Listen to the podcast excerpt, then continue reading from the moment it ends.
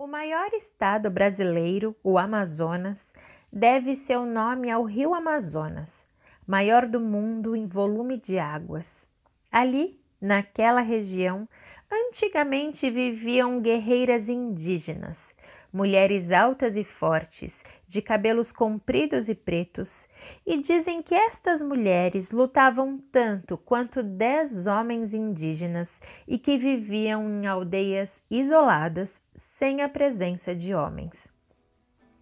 Meu nome é Adreísa, eu sou educadora de leitura da Fábrica de Cultura de Vila Curuçá e neste encontro de leitores vou falar um pouco sobre essas mulheres guerreiras indígenas brasileiras.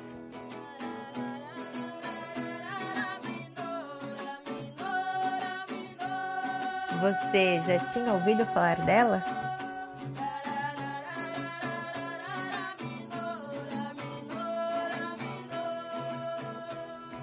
As histórias de muitas mulheres não foram contadas.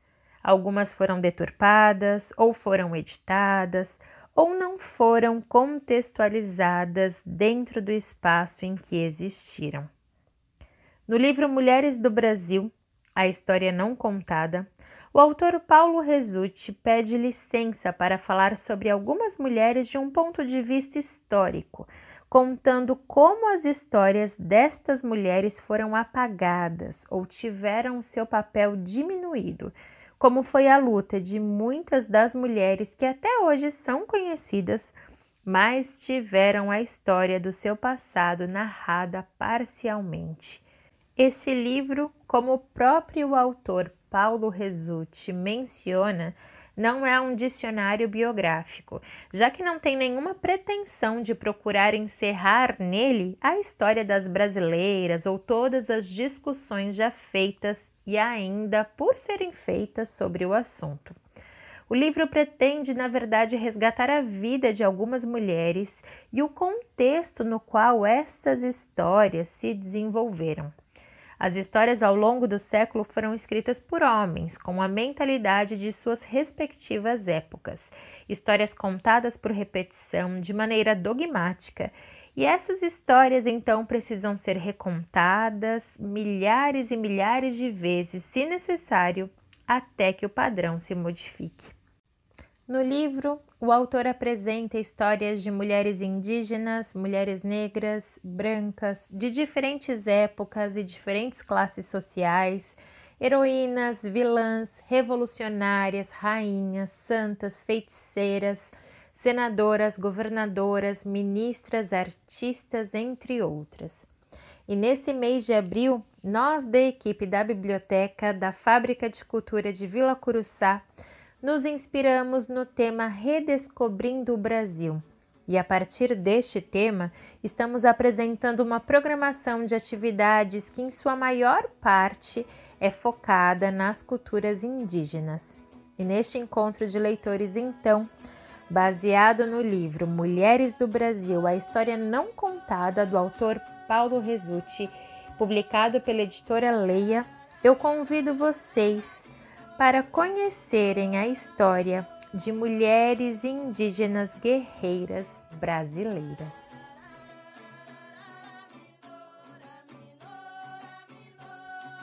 A carta de Pero Vaz de Caminha a Dom Manuel I, conhecida como a Certidão de Nascimento do Brasil, conta a respeito das novas terras e do povo que os portugueses viram assim que chegaram o europeu lançava o seu olhar para uma nova paisagem, suas novidades e seus habitantes. Apesar de ser uma carta burocrática, de Caminha tem uma linguagem direta e até divertida para a época e nos dá a impressão de visualizarmos o que viram os europeus quando chegaram aqui no Brasil. Mas numa análise mais apurada ela revela algumas curiosidades acerca desse olhar. Os indígenas tupinambás, por exemplo, os homens da tribo, são mencionados cerca de 15 vezes ao longo do texto, quando Caminha faz longas descrições em que revela detalhes a respeito dos habitantes da terra. Observa como os indígenas estavam ou não armados, seu porte, também descreve suas cores, suas pinturas, seus adornos e comportamentos. Mas as mulheres são mencionadas cinco vezes no texto apenas, dois terços a menos que o espaço reservado aos homens. Algumas menções são passageiras, como quando se observa grupos de indígenas nos quais as índias estavam presentes. Outras são mais reveladoras, mas a temática é sempre uma: o corpo. Ainda segundo o registro de Caminha, Durante a primeira missa no Brasil, havia uma mulher indígena presente. Ela recebeu um tecido para se cobrir e assim o fez durante alguns momentos. Porém, ao longo do ofício religioso, ela copiava as ações dos demais, sentando-se, erguendo-se, ajoelhando-se e esqueceu para que estava usando aquele tecido e não se cobriu mais direito. Isso seria o princípio da luta das mulheres indígenas com a questão das vestimentas. Elas eram práticas e, ao contrário dos europeus, o hábito do banho entre indígenas era uma constante e era incômodo colocar e tirar a roupa nas mulheres que se banhavam até 12 vezes durante o dia. Mas assim que elas passaram a ser escravizadas pelos europeus, o chicote as obrigaria a se adaptar às regras de vestimenta impostas pelos colonizadores. As indígenas eram mais participantes da vida comunitária que as mulheres europeias. Vivendo num clima quente, as roupas em demasia não se adequavam às constantes atividades com a terra, ao preparo dos alimentos e aos demais trabalhos que exerciam mas o corpo feminino das indígenas amedrontaria o europeu, assim como a participação delas de maneira viva. As indígenas eram ativas, eram vistas ocupando os espaços públicos, ao contrário das europeias, fechadas em casa e restritas à atuação familiar. A divisão de trabalho entre grande parte dos indígenas dava-se por sexo e idade. Cabia às mulheres indígenas cuidarem do lar, dos filhos, da agricultura e do preparo dos alimentos. Por volta dos 40 anos, assumiam um papel preponderante na coletividade no preparo do cauim, que era uma bebida fermentada, e também do ritualístico moquém, que, resumidamente, era o assado do corpo do inimigo morto. Estas, entre tantas outras questões, faziam das indígenas brasileiras, aos olhos dos missionários europeus, a antítese da Virgem Maria. Essas mulheres, diferentemente das mulheres da sociedade europeia, não eram totalmente submissas aos homens. Dependendo da aldeia, elas podiam escolher com quem ter relacionamentos e até mesmo não eram obrigadas a casar. Podiam virar guerreiras e tomar uma outra mulher como companheira. Os cristãos da época estavam acostumados a ver as mulheres como seres frágeis, submissos e humildes que deviam respeito aos homens. As ameríndias, aos olhos dos cristãos, principalmente dos missionários, assemelhavam-se a Evas demoníacas. E estes cristãos acreditavam que precisavam destruir esse tipo de sociedade que continuava, ao ver deles, afastando o homem primitivo de Deus. E agora vou falar para vocês sobre as Amazonas brasileiras, essas guerreiras indígenas. E começo dizendo que o maior estado brasileiro, o Amazonas, deve o seu nome ao rio Amazonas, assim como eu disse no início, que é o maior rio no mundo em volume de água. Inicialmente chamado de Rio Grande pelos espanhóis, este rio passou a ser conhecido posteriormente como Rio das Amazonas. E tudo começou com uma expedição espanhola encabeçada por Gonçalo Pizarro, que partiu de Quito em 1541.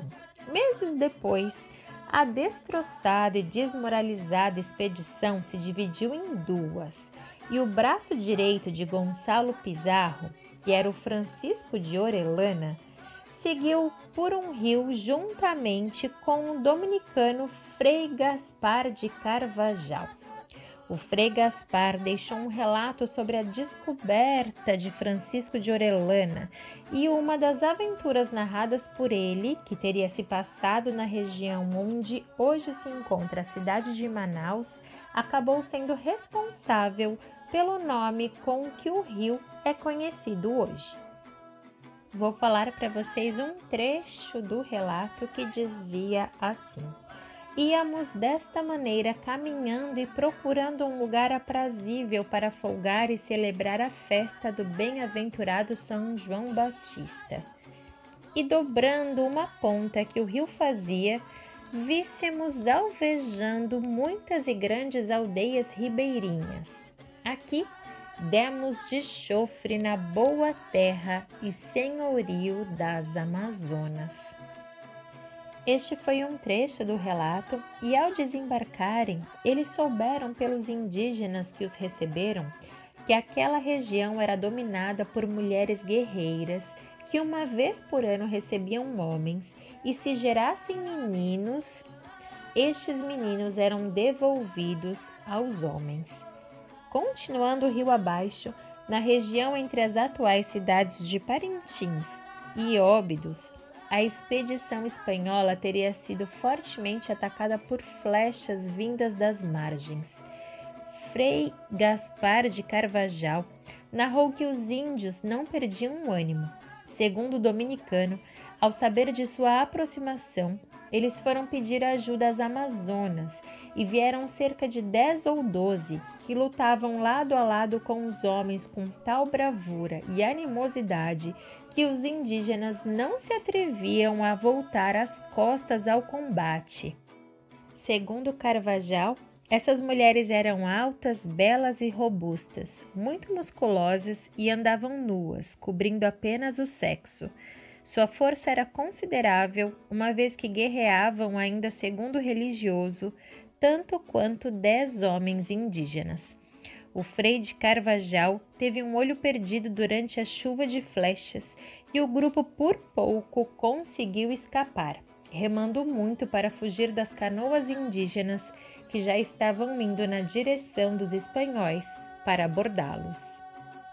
Já em 1551, chegou ao Brasil o frade franciscano francês André Tevet em 1557, um ano após o seu regresso à Europa, ele publicou a obra Singularidades da França Antártica. No texto, Tevet fala extensamente sobre as Amazonas brasileiras, chegando a minúcias a respeito do seu trato com os inimigos. Segundo o autor, ordinariamente guerreiam algumas outras nações e tratam com muita desumanidade os que caem em seu poder.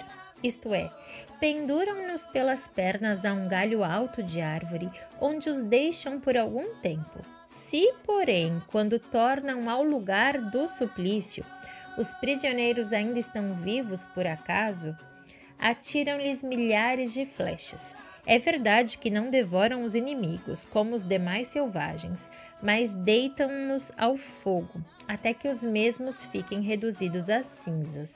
No combate, as Amazonas avançam, lançando horríveis e espantosos gritos.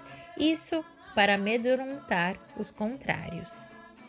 Já em 1639, chegava ao Brasil a expedição portuguesa de Pedro Teixeira um dos membros desta expedição era o padre espanhol Cristóbal de Acunha.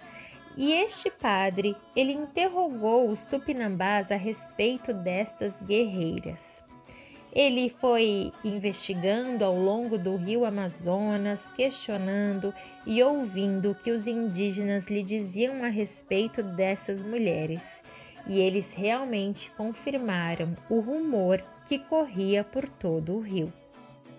Estes relatos ainda seriam corroborados pelos relatos de Pero de Magalhães Gândavo no seu Tratado da Terra do Brasil a respeito do comportamento guerreiro de algumas mulheres indígenas e também pelo cientista e explorador francês Charles-Marie de la Condamine, que em 1743, ou seja, 202 anos depois da passagem de Orellana e Frei de Carvajal pelo Amazonas, também investigou as intrépidas guerreiras e conseguiu relatos de pessoas com mais de 60 anos cujos pais teriam tido algum tipo de contato com elas, e todas essas confirmaram, todas essas pessoas confirmaram a existência dessas mulheres. Tomando os relatos e registros como base, essas mulheres realmente teriam existido e também teriam acabado por desaparecer. A história das Amazonas chega-nos da Europa por meio da mitologia greco-romana. Etimologicamente, existe uma espécie de guerra sobre a palavra e ninguém se entende. Mas Amazonas poderia significar sem seios, pois essas mulheres queimariam um dos seios para poder atirar melhor com um arco. Segundo outra explicação, poderia significar guerreiras na língua persa. Enfim, o que nos importa é saber que o que tudo indicaria ser um mito pode ser o eco de uma sociedade formada somente por mulheres que aparentemente encontravam os homens apenas uma vez por ano somente para a procriação de outras mulheres. Segundo alguns dos relatos sobre as Amazonas brasileiras, elas entregavam os bebês masculinos para outras aldeias ou para o pai criarem.